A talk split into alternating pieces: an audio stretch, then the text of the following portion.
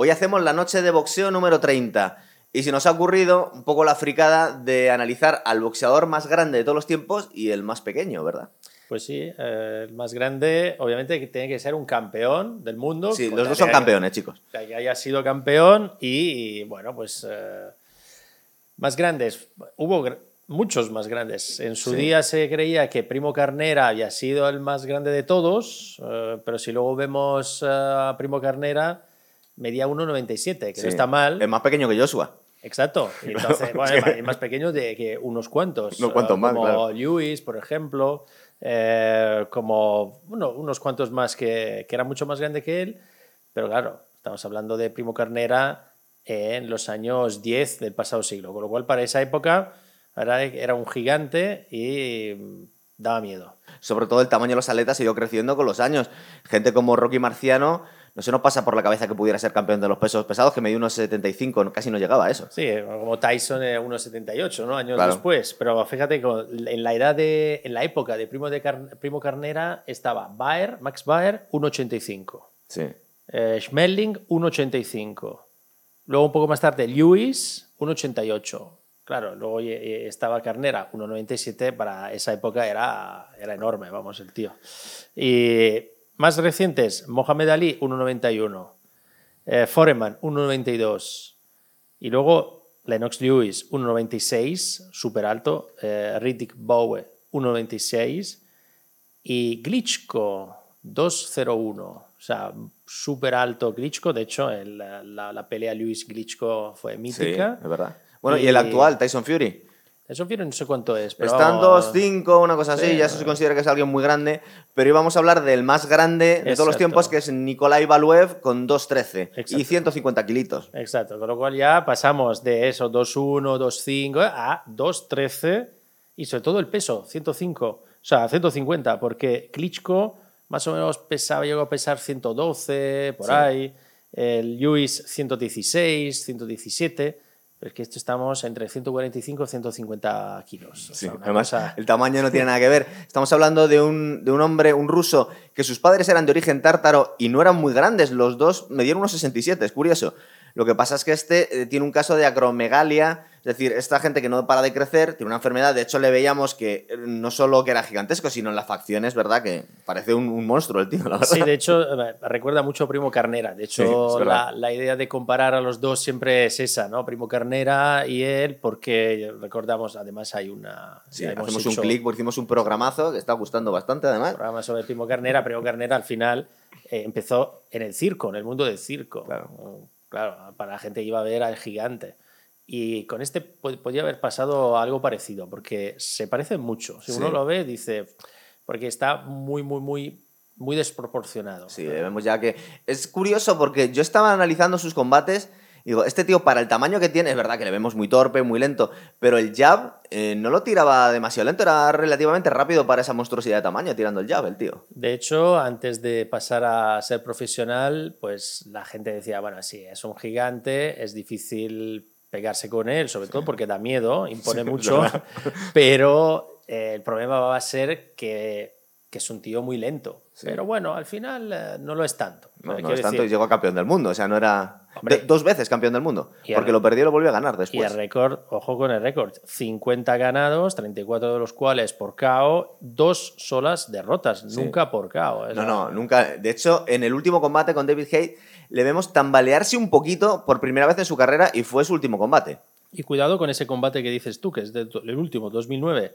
Los jueces dan 116, 112, dos jueces a Hay, pero uno le da un empate, 114, 114, Con lo cual o sea, incluso perdiendo, tampoco que le pasó por encima. ¿eh? es que pegarte con alguien tan gigantesco eh, tiene que tener muchos problemas a la hora de moverte por el ring, porque es verdad que es muy lento, pero claro, es que el alcance era descomunal. Creo que de envergadura tenía 2.16, tenía los brazos un poquito más grandes todavía.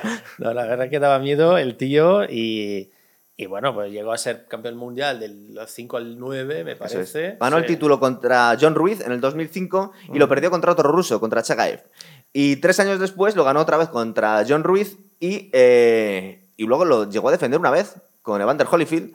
Que tuvo un combate un poco porque él tenía, eh, tenía 35 años y Evander Holyfield, que bueno, es que no es- 46 ya 46 tenía. años. Estaba intentando batir el récord de George Foreman y no lo consiguió. Él dice que por los pelos, yo creo que ese combate bastante claro que lo, lo perdió. Bueno, eh, los jueces, fíjate, uno le da 115, 114 a, a, a nuestro a Valuev, Sí. otro da un empate y luego el mítico eh, Pierluigi Poppi, un italiano, como no, le da 10 116 a 112 a Valuev, con lo cual, eh, bueno, eh, Holyfield se enfada mucho porque dice eso, ¿dónde lo ha visto? ¿no? Los demás me Sí. dan un punto, he perdido por un punto, el otro me dice que ha empatado y tú 116, 112, un poco exagerado. sí. Pero bueno, es. eh, joder, tenía ya 46 años y el empate estaba equilibrado, pero. Pero bueno, sí, podía haber perdido tranquilamente Holyfield, ¿no? Yo me estaba poniendo en la, en la piel de Holyfield y ves, tío, ¿quién le manda a una persona con 46 años ponerse delante de semejante monstruo? Es verdad que empezó muy bien, pero luego ya iban avanzando los asaltos y es imposible con 46 años poder mantener a raya a semejante bicho, claro. Sí, yo creo que era eso, ¿no? Lo que decías tú, el reto de ganarle, o sea, de ganar un título y sobre todo de ganar Claro. eh, a lo que había hecho Foreman, ¿no? Como campeón del mundo con 45 años. Y él quería batir el récord Total. y claro. se lo con 46, pero bueno, al final le tocó el más grande de todos, eh, lento, o sea, con lo cual para él, bien, porque un, un tío de 46 años por lo menos eh, tuvo que pelear con, eh, con un tío de 35 ya, Sí, que no era claro. muy joven, pero además lento, porque eh, con la envergadura que tiene, pero aún así perdió, perdió Holyfield. Si tenemos que hablar de una característica típica de Valuev, era el encaje, lógicamente que podemos imaginarnos, el encaje que tenía con los golpes. Es decir, se comía bastante golpes y no le movían. De hecho, siempre tenía un gesto de sacudir así la cara y en plan bueno, ¿qué hago yo con este tío para tumbarle? De hecho, el siguiente combate, el que perdió y al final se acabó retirando por problemas físicos que tenía contra David Hate, eh, David Hate tenía fama de pegar durísimo, durísimo. Hombre, David Hay, te digo, mira, récord fueron 28 ganados, 26 de los cuales por KO. Claro. O sea, es- no- perdió solo, o sea, ganó solo dos no por KO, uno de los cuales contra, Contra Valverde, es Valverde, verdad. eh, ojito. Creo que es en el penúltimo round en el que le engancha perfectamente y se tambalea un poco, pero vamos, era imposible tirar a, a semejante bicho. De hecho, le, la- le- siempre le equiparan a Iván Drago, ¿no? A Sí. Iván Drago.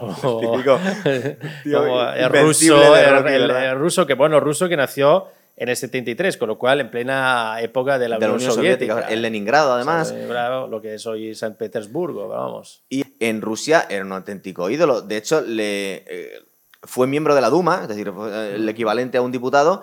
Y ahora mismo, eh, se lo estaba comentando Mateo antes de empezar el programa, parece ser que le han llamado a filas, no sabemos lo que está pasando ya en Rusia, y está pegando tiros junto a, a los Klitschko. Lo que pasa es que en el Todo, bando contrario. Exacto, contra los Klis- Contra los es verdad.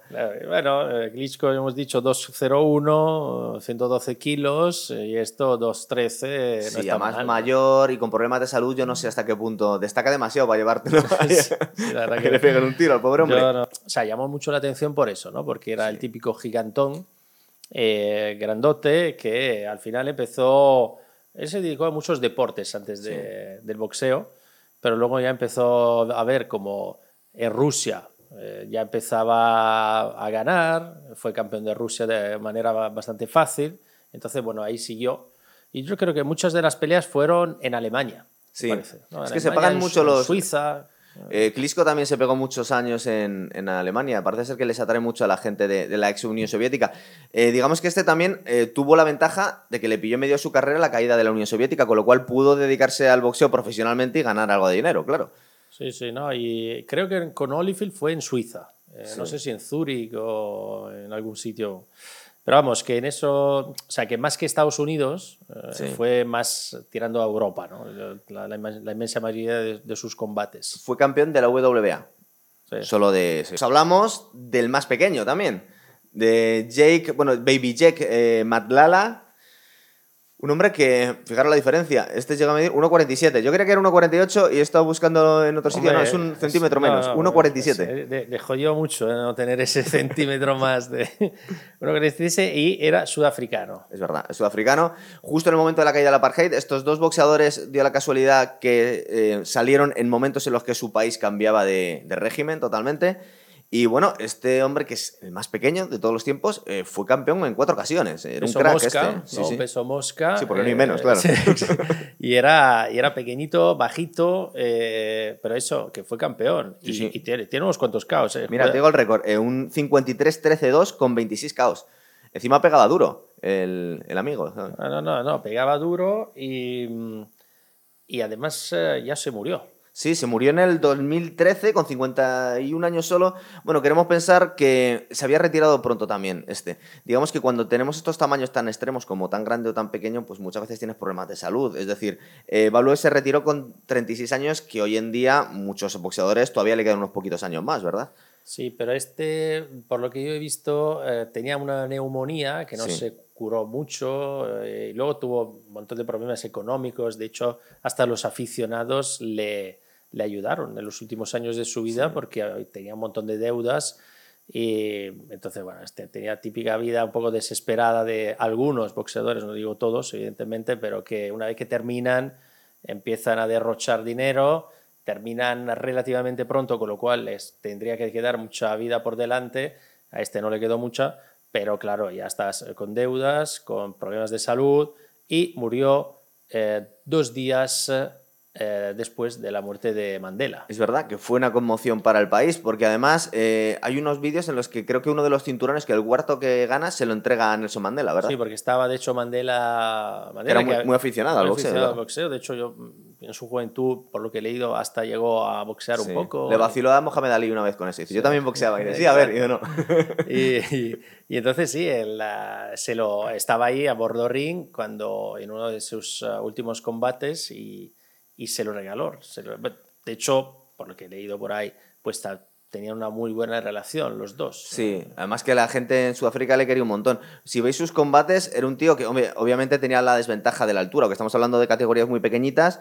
El peso mosca, estamos hablando de 50, que no, 40 y pico Eh, kilos, ¿verdad? Sí, sí, sí, el peso mosca es eh, 50, no, eh, sí, vamos, Deben ser eh, menos de 50 kilos, una cosa así. eso es lo más pequeño que hay. Muy bajita, es verdad. Eh, pero él era el más bajito de todos, con lo cual eh, siempre tenía que ir hacia adelante y era muy agresivo. Normalmente eh, les, les acababa tumbando porque no se lo podían sacudir. Vamos a ver, no era lo mismo, pero para que nos hagamos una idea, era una especie de Mike Tyson. Es decir, siempre tenía que ir hacia adelante porque tenía una desventaja de altura brutal. Sí, luego era muy rápido, evidentemente, Ah. eh, pero luego dice que se retira también porque ya no tiene a nadie de su tamaño. Es como, hombre, que... Eso pasa en esas categorías tan pequeñitas. En la UFC para- eh, pasa también. De hecho, creo que están eh, a veces planteándose ca- eh, cancelar esas categorías porque no hay competidores suficientes. Entonces, al final somos cuatro o cinco que nos estamos pegando entre nosotros, claro. Sí, como haya uno que sea muy, muy bueno, ya, ya está, ¿Qué ya vamos a hacer? se ha acabado. No importante qué- es que haya por lo menos dos, con lo que haya varios, eh, varias peleas entre ellos, eso es lo más divertido. Es verdad. Bueno, pues ahí tenéis la curiosidad de Nikolai Valuev, que no sé qué título le pusieron, creo que era el gigante ruso, algo por el estilo. No, no, no sé, Fácilmente, tampoco eh, se rascaron la Gigante cabeza, seguro, sí. porque tampoco no hay mucha fantasía en eso. Y este Jacob Matlala era Baby Jake, ¿verdad? Baby Jake, sí, sí, La sí. gente quería un montón. Bueno, pues de estos dos, estas dos curiosidades de los dos, del, del boxeador más grande de todos los tiempos y del más pequeño, que aparte, esa suerte que tenemos, que lo podemos ver en. Está, está retratado en vídeo, lo podemos ver, claro. Sí, si no fuéramos sí, muchos años antes, no lo podíamos ver. Sí, sí, sí.